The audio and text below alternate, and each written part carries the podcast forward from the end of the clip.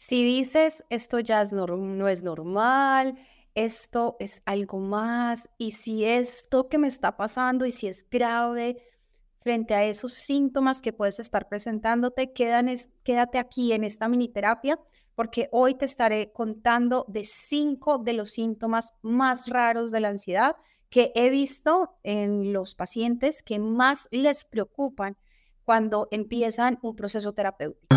Hola, soy Maggie Pulido. Este es un podcast en el que hablamos de psicología desde una perspectiva diferente, fresca, real y aplicable para esto he creado este espacio, En Sesión con Maggie, un espacio charlado, de desparche, cercano, donde te compartiré nuevas miradas, tips y también estrategias para esas situaciones cotidianas y siempre con una invitación, buscar ayuda psicológica si es el caso. Empecemos con la sesión de hoy.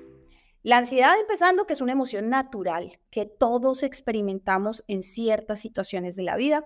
Partiendo de esto, pues el llevar la ansiedad a cero es imposible pero es posible llevar los síntomas a cero.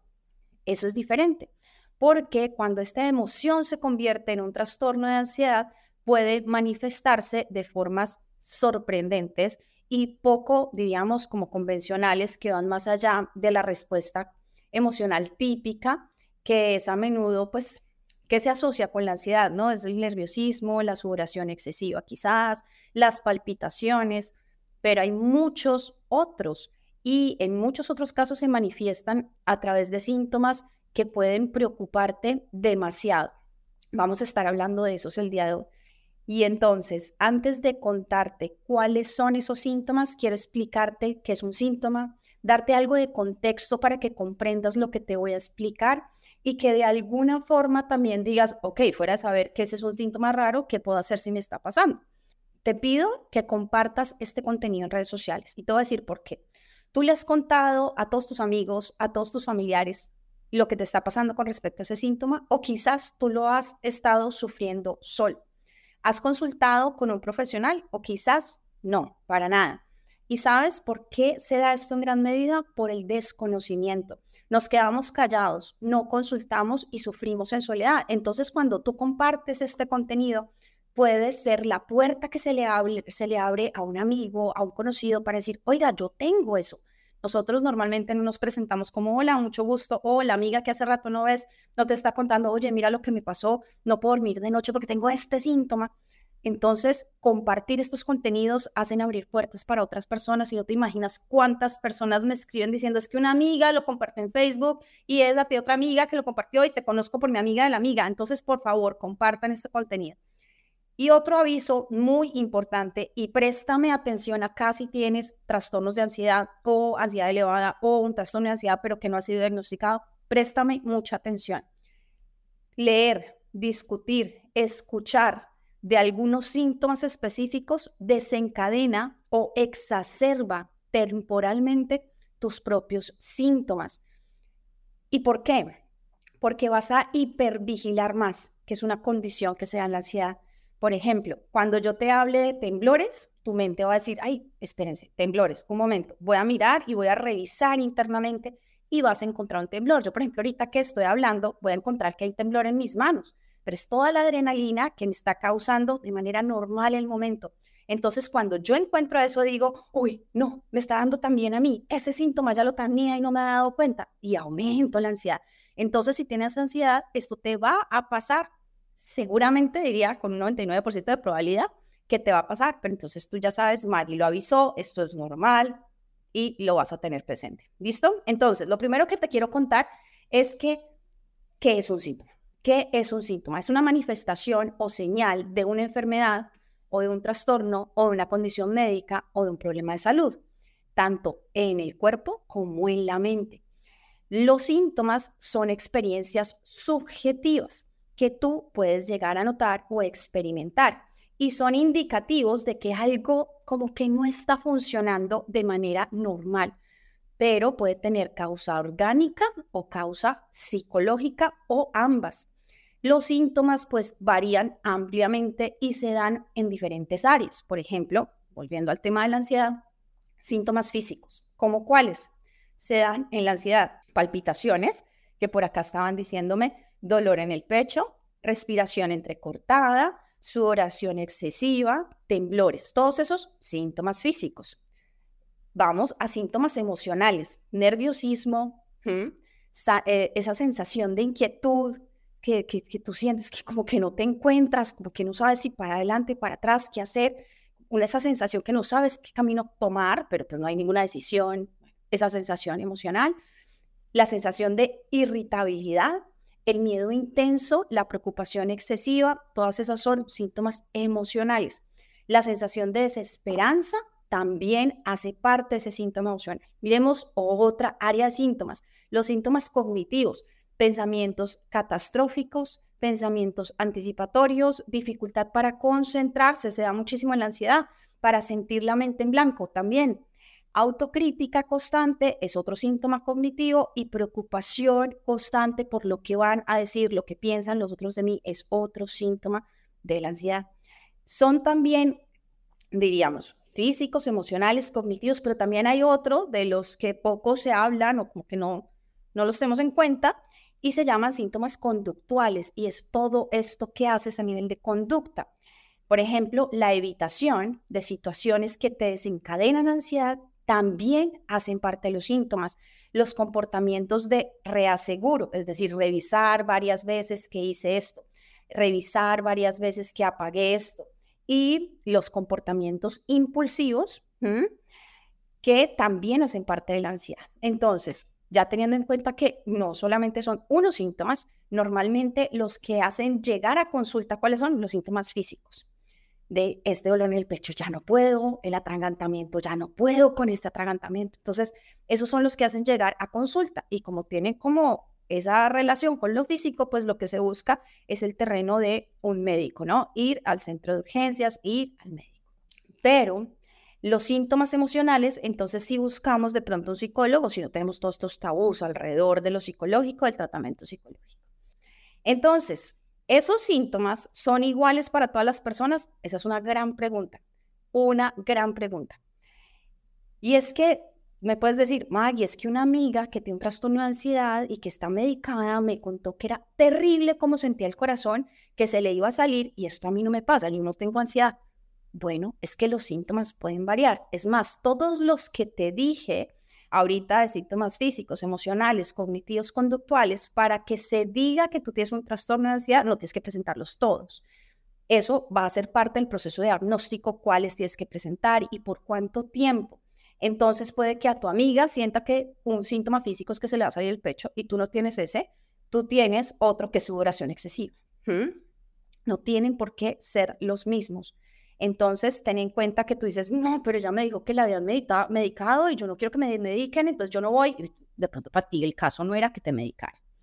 Entonces, te quiero explicar varias cosas con respecto a lo que estoy utilizando ejemplo. Una amiga te dice que tiene un trastorno y le está pasando este síntoma. Te explico lo primero. Los síntomas pueden variar de intensidad, de duración y de gravedad y también tener el nombre de trastorno de ansiedad. Y acá es importante pues que tengas en claro que no todas las personas van a experimentar los síntomas de la misma manera. Hay unas explicaciones que mm, son muy recurrentes. Por ejemplo, decir que tengo una presión en el pecho. La gente no dice siento algo en el pecho, sino normalmente dicen tengo una presión en, el pecho, siento un nudo en la garganta. Son expresiones que las personas con ansiedad utilizan muy a menudo.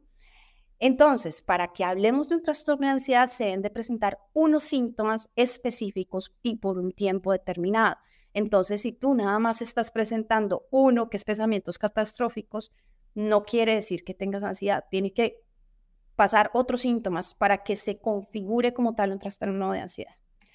Ahora, los síntomas son muy importantes para los profesionales de la salud mental. ¿Y por qué? Porque es desde ahí que podemos diagnosticarte y saber, lo más importante, el tratamiento de lo que se le puede hacer a ese proceso, desde, lo, desde lo que se puede hacer como proceso ya que va a proporcionarnos pistas sobre lo que puede estar ocurriéndote, tanto en tu cuerpo como en tu mente, pero ten en cuenta este ejemplo. Te voy a dar un ejemplo. Tienes hipervigilancia. Hipervigilancia es este estar alerta constante, constantemente. Ese es un síntoma, se llama hipervigilancia. Entonces, es estar alerta, pero de manera excesiva, Estás muy atenta, muy atento a las señales de amenaza, incluso en situaciones en donde no hay un riesgo y puede ser hipervigilancia hacia lo externo o hipervigilancia hacia lo que le pasa a mi cuerpo. Entonces tenemos esta hipervigilancia. Es un síntoma muy común, pero este síntoma se va a manifestar de diferentes maneras en varios trastornos de ansiedad. Va a ser diferente en el trastorno de ansiedad generalizada, en el trastorno de pánico, y todos estamos hablando de hipervigilancia, en el trastorno de estrés postraumático, en el trastorno obsesivo compulsivo. En todos estos se va a dar la hipervigilancia, pero son trastornos diferentes. Entonces, ¿cómo sabemos cuál es cuál? Pues es la sumatoria con los otros síntomas y el tiempo de duración lo que nos va a permitir decir es una cosa o es la otra. ¿Por qué te cuento esto? Porque sin un diagnóstico, ese síntoma no nos dice nada se necesita revisar todos estos otros aspectos para definir qué es lo que está sucediendo y así darle el mejor tratamiento. Entonces, muchas personas que me escriben preguntándome, Maggie, tengo este síntoma, ¿qué hago? Y yo digo, ay, Dios mío, echémosle la bendición. No mentiras, en serio que sí. Te puedo explicar la generalidad del síntoma y la generalidad del manejo, pero sin realizar como tal un diagnóstico, no sabemos cómo este síntoma encaja dentro de lo que está pasando y cómo en específico se puede manejar para ti. Es como la fiebre, haz de cuenta. Si tú llamas a un centro de salud por teléfono y les dices, oye, es que mi hijo tiene fiebre, te van a decir fiebre y qué más. Porque la fiebre puede ser eh, muchas cosas, diferentes cosas, y va a necesitar un manejo diferente si está presentándose sumado con otros síntomas. Entonces, ¿qué pasa? En unos casos la fiebre va a ser lo primero que tenemos que bajar. En otros casos decimos, no, está bien que tenga fiebre, es más, es su cuerpo trabajando. Si se dan cuenta de eso, en la ansiedad también va a, a darnos información, un síntoma, pero no va a ser suficiente. Entonces, ¿Qué pasa? Que ahí es tan importante el diagnóstico, es tan importante el proceso de evaluación para saber qué es lo que te está sucediendo y que recibas el tratamiento que es. Te voy a contar una segunda cosa, y es, ya te hablé del síntoma, de qué es un síntoma. Ahora quiero hablarte de qué pasa inadvertido detrás de los síntomas, y es que existe algo que es desapercibido por muchas personas. Mis pacientes llegan sin darse cuenta de esto al proceso terapéutico, y es que tienen o una historia relacionada con el síntoma y o tienen pensamientos acerca del síntoma. Te explico. Lo primero, una paciente me llega a consulta, por ejemplo, diciéndome, Maggie, lo peor es que siento que mi corazón se me va a salir del pecho. Eso es lo peor de todo lo que estoy viviendo. Y cuando me da eso, me siento que me voy a morir y voy al médico, voy de urgencias y pues que no es nada, y ya me han dicho varias veces que no es nada y me dicen que pues es ansiedad, pero yo no creo, yo creo que sí tengo algo. También te cuento algo de la historia de este paciente y es que su padre murió de un ataque al corazón. Esa es su historia relacionada con el síntoma. Eso hace que ese síntoma se presente mucho más fuerte en ella. Y a eso me refiero con eso de historia relacionada. Entonces, piénsalo. Tienes una historia relacionada y puedes de pronto decir, a alguien le pasó, a alguien cercano, a alguien que lo vi en una película recientemente, me contaba una historia y para mí fue, así, shock, la historia.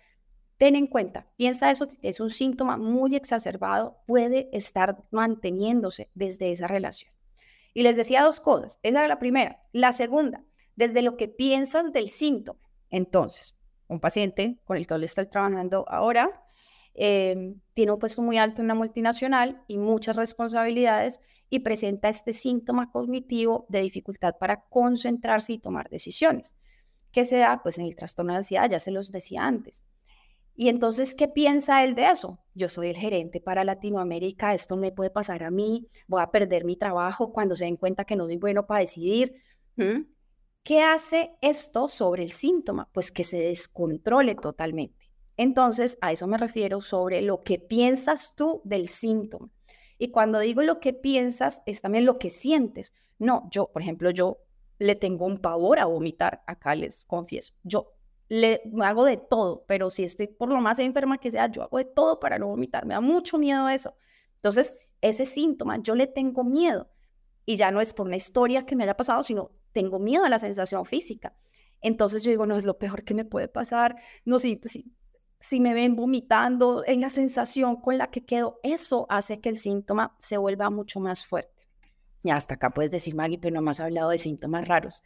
Es que necesitas saber todo eso para entender lo que te voy a contar de los síntomas raros. Entonces, vamos con los síntomas. Los síntomas que a mis pacientes les han parecido más extraños, que más los confunden, ten en cuenta que cuando hablamos de algo raro, es de algo subjetivo. Puede que para ti ese síntoma, pues tú ya lo tienes, no sé, hace un año, pues ya no es raro, pero al principio lo fue. O que yo nunca había escuchado ese síntoma en la ansiedad, nunca había escuchado que eso pasaba, entonces es raro, pero pues es de los más normales. Entonces, ten en cuenta que esto subjetivo es, diría yo, es los que más llegan a confundir a mis pacientes. Entonces, el primer síntoma, me dicen, a menudo siento hormigueo es extrañísimo en mis brazos, en mis piernas, como si estuviera adormecido, se me queda dormida la mano. No puedo evitar que algo esté mal conmigo. Eso se llama sensación de hormigueo o entumecimiento, lo explican las personas, pero tiene un nombre. Lo conocemos en psicología como parestesia. Y es asustador en la medida que uno dice, esto de estar pasando algo, porque para que a mí se me, se me sienta así todo el brazo, toda la pierna, y no es que se me haya dormido, no es la posición, eso asusta muchísimo.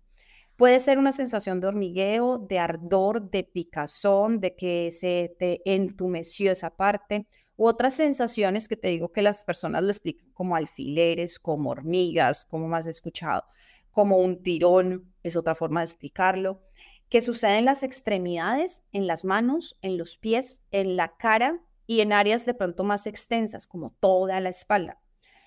Cuando la parestesia se presenta, les decía que se llaman parestesias, se presenta mucho en el contexto de la ansiedad o el estrés y se considera una respuesta del sistema nervioso a ese estado de tensión y de hiperactivación. ¿ah? Y ahí, eh, resumen, ¿qué pasa? Que se aumentan los niveles de cortisol, eso se va hacia todo nuestro torrente sanguíneo y se fija en parte en nuestros músculos porque se están alistando a una respuesta. Entonces, eso queda allí y produce esas sensaciones. Así, explicación súper, súper larga, eh, súper corta, haciendo la larga corta. Ese es el primer síntoma. Lo presenta, les da ese síntoma, es uno de los es uno de los retos. Y vamos al segundo síntoma. No estoy diciendo los más difíciles, no estoy diciendo los que nunca se cura la gente, estoy diciendo los más, los que les han parecido más raros sentir a mis pacientes. Esto me lo dice otro paciente. Hay momentos en los que siento que estoy en un sueño, que todo lo que me rodea no es real. Me aterra, no puedo entender por qué me está pasando esto. Y ahí me lo comentaban aquí en una intervención que me decían que después de una operación había pasado, empezaba a pasar ese síntoma.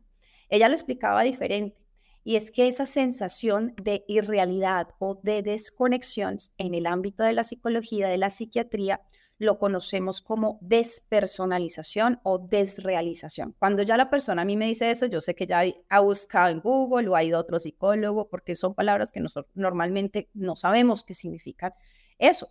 Esos son los términos utilizados para describir esa experiencia en la que una persona siente que está desconectada de sí misma o del entorno de una manera que no se siente como la realidad. Entonces, por un lado está la despersonalización, que se refiere a esa sensación de estar desconectado, separado de uno mismo. Imagínate el susto que puede llegarse a sentir. Si tú lo estás teniendo, es que es normal que te asustes, porque eso no es parte de lo que estaría, eh, decir, tú corres, haz de cuenta, un escaneo de cómo estoy y yo me siento dentro de mí. En este momento estoy conectada conmigo. Cuando yo no siento esa conexión, eso aumenta la alarma y eso dispara la ansiedad y vuelve y retroalimenta el síntoma. Entonces, esa es la despersonalización. Y eh, estás sintiendo como si estuvieras viendo tus acciones y tus pensamientos desde afuera de tu propio cuerpo. Y por otro lado está la desrealización, que esa se refiere a la sensación de que el entorno que te rodea eh, no es real, es como extraño, como si lo estuvieras viendo detrás de una pared o con intermedios de humo, como con un filtro, como si estuviera distorsionado. Ese síntoma ¿Es parte del trastorno de ansiedad? Sí, puede ser. Puede ser parte de un trastorno, de un ataque de pánico, pero también hay un trastorno que se llama trastorno de despersonalización y hay otro que se llama trastorno de desrealización, es decir, ya existe como trastorno y puede ser también parte de un trastorno de ansiedad.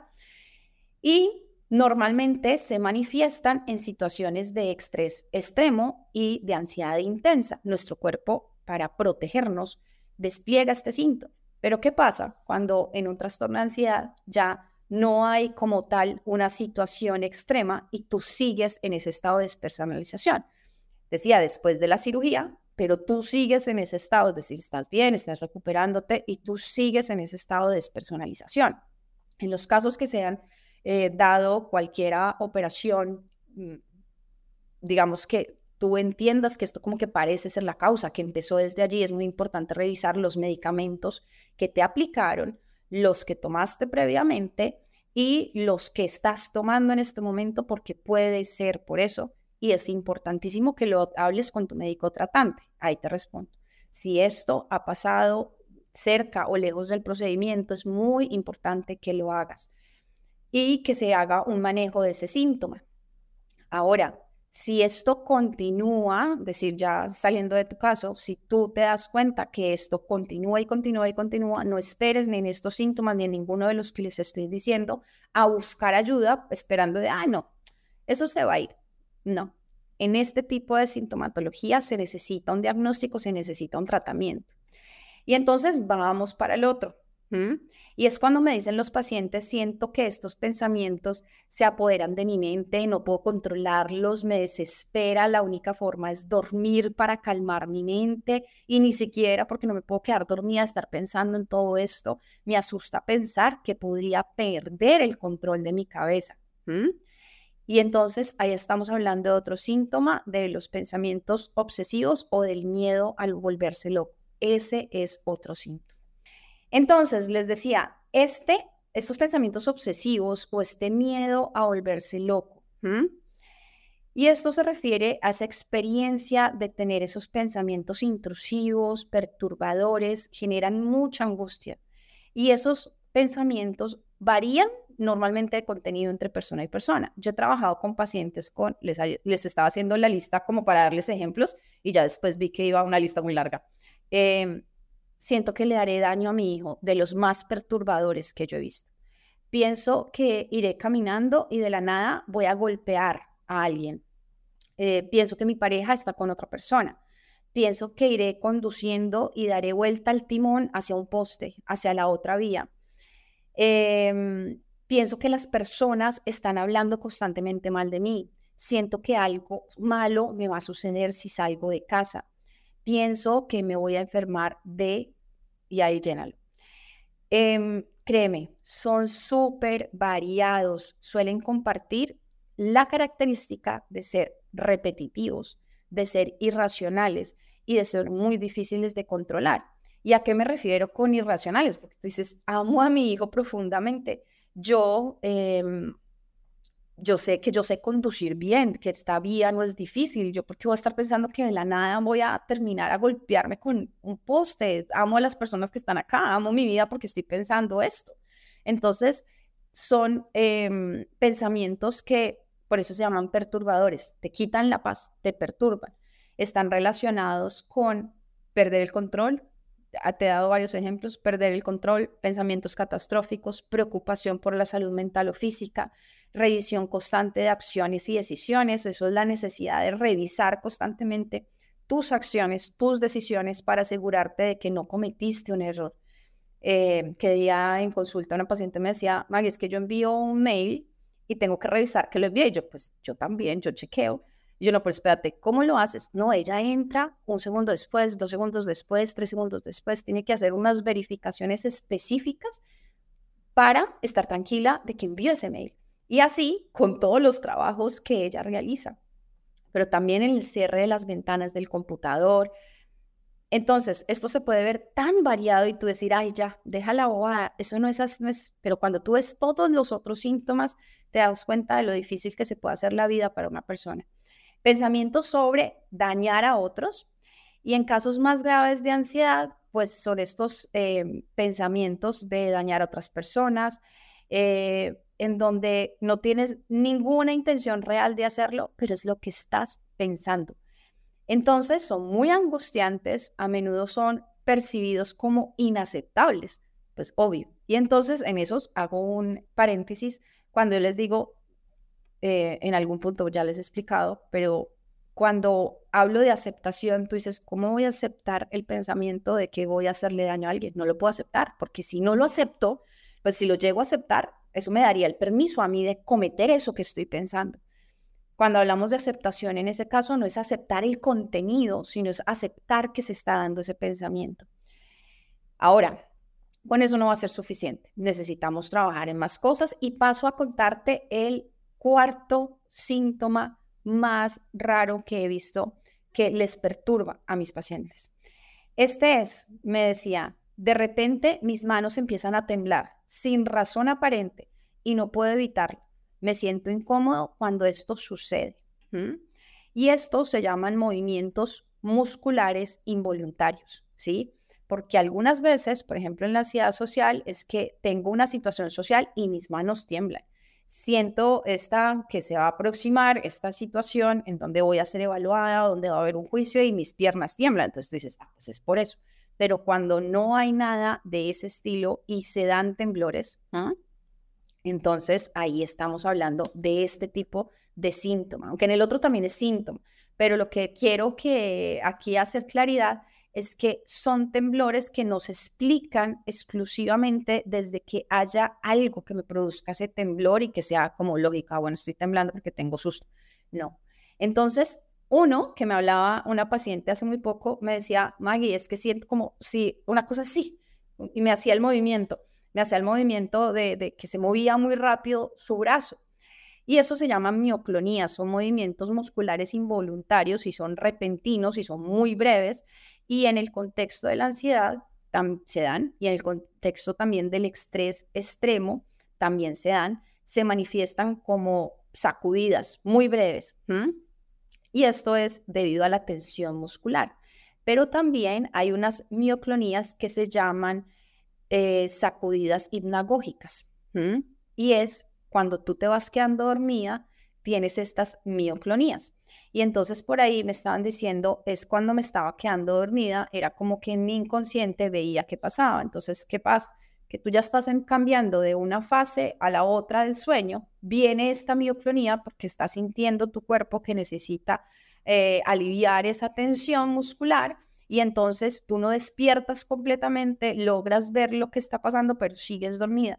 Entonces es muy importante que consultes para ver si es esto o puede ser cualquier otra cosa, porque se va a definir a partir de todos los otros síntomas y de mayor información que des, pero le pasa a muchas personas.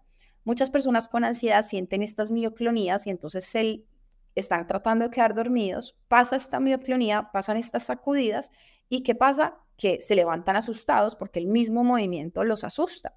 Y entonces dicen, me veía, me veía cayéndome algo, sentí que me caía, pero en realidad no es eso, es la mioclonía y esto se maneja muy bien, este síntoma se maneja relativamente rápido, entonces no te pierdas del proceso de tratamiento que se puede hacer. También en cuanto a movimientos musculares involuntarios, está todo lo de parálisis facial, es una afección ya como tal en donde pues es una manifestación que no es muy común, pero sí se da y se da por ese estrés crónico que ya exacerbado desencadena este tipo de situación. El torcer los dedos, que tú dices que así y no puedo mover los dedos. Imagínate lo extraño que puede llegar a ser eso. Y siento que si tú lo estás viviendo, dices, yo sé lo extraño que se siente y sé que no puedo tranquilizarme fácilmente, es la ansiedad ya, es que yo digo que se le tuerzan a uno los dedos y que a uno le digan que eso es ansiedad, eso uno dice, no, no, no, esto no puede ser ansiedad, esto no puede ser solamente mi cabeza, algo más me debe estar pasando. Y claro, se necesita revisar lo orgánico en todos estos síntomas. Es muy importante descartar lo orgánico, pero ya han descartado todo lo orgánico y te dicen que esto es psicológico, normalmente las personas siguen diciendo, no, es que no puede ser psicológico, pero digo, es, ya es que estás asombrado de la capacidad que tiene nuestra mente, nuestro cerebro, de que se llegue a estos síntomas, pero ya tienes ahí la explicación y ahora es trabajarlo. Y por último, te quiero contar de otros dos síntomas, también de movimientos. Uno son los tics nerviosos, que uno dice tics nerviosos es pues uno dice, si es por el estrés, eh, lo explicaban antes de eso, fue un cambio de temperatura, también puede ser por eso, pero los tics nerviosos en la ansiedad son muy comunes, los tics en los ojos, em, los tics en las cejas incomodan muchísimo y cuando tú tienes un tic normalmente se te va, pero el tic relacionado con la ansiedad vuelve y repite, vuelve y repite, vuelve y repite cuando no se da tratamiento. Otro, el bruxismo, pero este no lo entendemos como síntoma directamente, sino como, es decir, ¿a qué voy? Tú te levantas y tienes un dolor en la mandíbula, tú dices, pero ¿qué me pasa? Me está doliendo la cabeza. Algunas personas les da, más en vez de ubicarlo acá, es el dolor de cabeza. Y te levantas así, te incomoda, te preocupa y no te das cuenta que es bruxismo y no te das cuenta que ese bruxismo no es mecánico, es decir, que no está dado desde la parte en donde yo necesitaría un odontólogo para que me ayudara con eso, sino desde la parte de ansiedad. Fíjate, todo esto de movimientos musculares o involuntarios, en donde son rarísimos, em, para mis pacientes les causan esta preocupación y no saben qué hacer. Entonces, ahí te los cuento. Pasamos al quinto síntoma. Y es cuando me dice un paciente, escucho voces o veo cosas sé que no están ahí, pero me hace cuestionarme si estoy loco o no estoy loco. Y esto es un síntoma que se llama alucinaciones sensoriales. Es uno de los síntomas que es extremadamente raro, pero que se da en la ansiedad. Esas alucinaciones implican percepciones que sensoriales en diferentes sentidos, en el del gusto, en el del tacto, en el del oído. Y esas alucinaciones eh, significan que estás recibiendo información por ahí, pero que parece real, pero que no tiene ninguna fuente externa. Y se manejan, es decir, esas alucinaciones sensoriales en la ansiedad suelen ser temporales. Normalmente cuando hay picos de ansiedad, eh, se van a presentar más. Y es una respuesta extrema de tu sistema nervioso ante situaciones de ansiedad. Muy importante, muy importante que todos estos síntomas necesitan tratamiento. Todos los síntomas significan que necesitas tratamiento. No es que ya me calmé, que dijeron que es, raro, pero lo tienen más personas y ya no, busca tratamiento. Estos síntomas que te nombré no son los más comunes. Es decir, dices, Maggie, pues yo no tengo eso que tú dijiste de las alucinaciones. No tengo ningún tic, no tengo ningún movimiento, no tengo, no, no tengo pensamientos obsesivos, pues así como no, no, no tengo esa desconexión con la realidad, no tengo hormigueo, entonces no tengo un trastorno de ansiedad. No, te estoy diciendo los más raros. No quiero que te me confundas aquí, no dejes de buscar y dejes de buscar ayuda por eso. Entonces, ten en cuenta que estos son los que se presentan con mayor eh, rareza. En la mayoría de los casos, los síntomas van a ser los más típicos. La preocupación, el nerviosismo, las respuestas fisiológicas como la sudoración o la palpitación, que ya de por sí son bien incómodos, de por sí son bien incómodos y tienen, teniendo altas intensidades, son muy incómodos y muy desagradables vivir en el día a día con estos síntomas.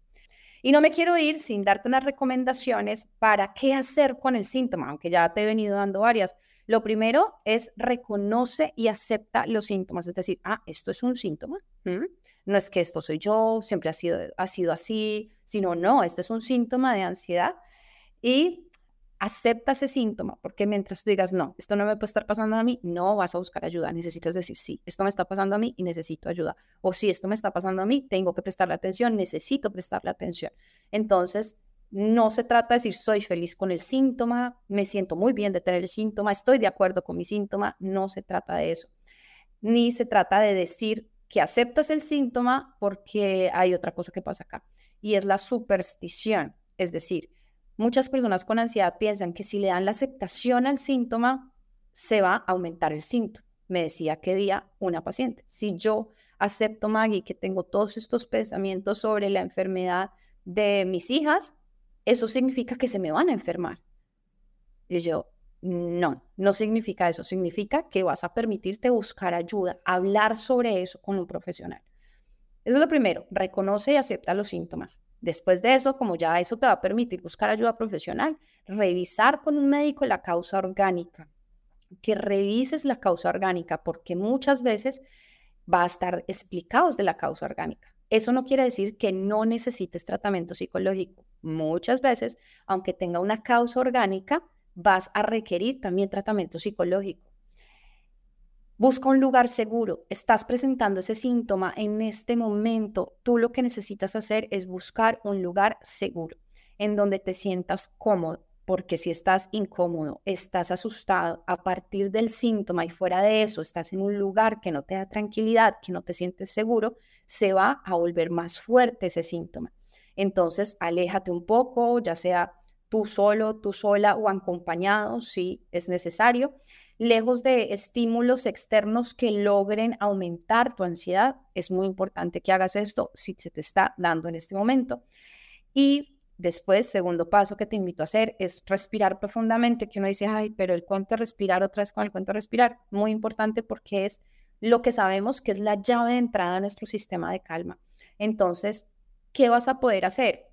vas a respirar profundamente, pero esto sí y solo sí has entrenado previamente. Cuando en un ataque de pánico nos dicen respira, es más difícil, es como si nunca hubiésemos respirado. Uno dice, ¿cómo se hace eso? Es que no puedo. Entonces, eso hace que me asuste más en un proceso en donde estoy lidiando con un síntoma. Por eso es tan importante que tú hagas todo ese entrenamiento previo con la respiración. Te ayuda a calmar el sistema nervioso y a prevenir que se aumente estos niveles de ansiedad. Entonces te recomiendo entrenarte en esas técnicas. Y lo otro, frente a la respiración, es que cuando se estén dando estos síntomas, no empieces a decirte como, ¡Ah! tengo que respirar, tengo que calmarme, ay, respira profundo, pero respira ya, porque no lo decimos así, ya sea fuerte o diciendo, ay, tengo que respirar, tengo que respirar. ¿Qué pasa? Si yo le estoy mandando, le estoy diciendo eso a mi mente, tengo que respirar, pues yo ahorita, que estoy tranquila hablando acá contigo, no tengo que decirme tengo que respirar porque estoy tranquila. Mi cerebro, muy inteligente él, muy inteligente también el tuyo, se va a dar cuenta que si te estás diciendo tengo que respirar, es porque está pasando algo raro. Cuando yo me digo tengo que respirar en la montaña rusa, yo me subo a la montaña rusa y digo tengo que respirar, tengo que respirar, tengo que respirar, respira, por favor, respira. Y en ese momento mi cuerpo está diciendo, uy, estás diciendo que respiramos. Entonces hay algo que está en amenaza. Entonces, como tú te digas, el tengo que respirar, ahí se aumenta. Necesitas por eso el entrenamiento para que tu cuerpo ya diga, aquí estoy yo respirando, aquí estoy yo bien, que es muy diferente a tengo que respirar. Ahora, Utiliza técnicas de relajación, lo mismo que te estoy diciendo con la respiración, a la medida que ya las vuelvas como parte de tu rutina, te van a ayudar mucho, no van a ser la solución, sino va a ser una parte de la solución y no en todos los casos. Por eso es tan importante buscar el tratamiento para ver si para ti, en tu caso, esto sería de ayuda. Evita entonces esto, la autopreocupación sobre el síntoma. Ya te lo había dicho en un momento anterior. Si te obsesionas con el síntoma, si te da miedo el síntoma, si buscas respuestas en exceso en línea. Hoy me mandaba un mensaje a una paciente y me decía, Maggie, llevo ya cinco días y no he buscado nada en línea. Y eh, pasó esto, está contando una situación médica que ha pasado alrededor de su, de su familia. Y me dijo, y no busqué nada. Eso ha hecho un cambio total. Si hubiese buscado en línea, ya estaríamos otra vez en crisis. No busques en exceso en línea busca a los profesionales que te puedan explicar para tu caso y no se desborde esa ansiedad. Y en lugar de eso, de autopreocuparte por el síntoma, busca ayuda profesional. Y después de encontrar esa ayuda profesional, sigue por favor las recomendaciones del profesional. Síguelas, porque en esto, como eh, es, digamos, todo esto tiene investigación científica, entonces sabemos que funciona de ciertas maneras. Sabemos que las técnicas de respiración funcionan con pasos particulares. Sabemos que la terapia basada en mindfulness también, que los entrenamientos de relajación funcionan de determinadas maneras, que es lo que nos arroja la investigación. Pero cuando no lo hacemos así, pues ahí se nos van a producir errores. Recuerda que la terapia cognitivo-conductual son las, esta es la terapia más la terapia aceptación y compromiso, em, las terapias más eficaces para tratar la ansiedad. Incluso con todos estos síntomas menos comunes son las que más rápido te van a dar resultados y van a ser por más tiempo sostenibles en el tiempo esos buenos resultados, que eso también es muy importante. Recuerda, no significa que tú necesites tener todos esos síntomas para tener un trastorno de ansiedad. Con uno solo puede estar haciendo tu vida miserable y por eso necesitas consultar. No necesita que digamos, la respiración le haya servido a otra persona para manejar el síntoma, quizás para ti sea otra forma de manejo. Si te digo que si presentas alguno de los síntomas que te he contado, necesitas sí o sí el tratamiento. No es algo que vayas a solucionar ya respirando o ya meditando. De los extraños que te conté, de los raros, ninguno de esos se soluciona solamente con respiración o solamente con meditación, se requieren tratamientos mucho más profundos. Entonces, soy Maggie Pulido, psicóloga clínica experta en trastornos de ansiedad y de depresión. Nos vemos la próxima semana con otro tema. Déjame tus preguntas si quieres que aborde un tema específico o desenrede una situación que te esté pasando. Déjamelo aquí en comentarios.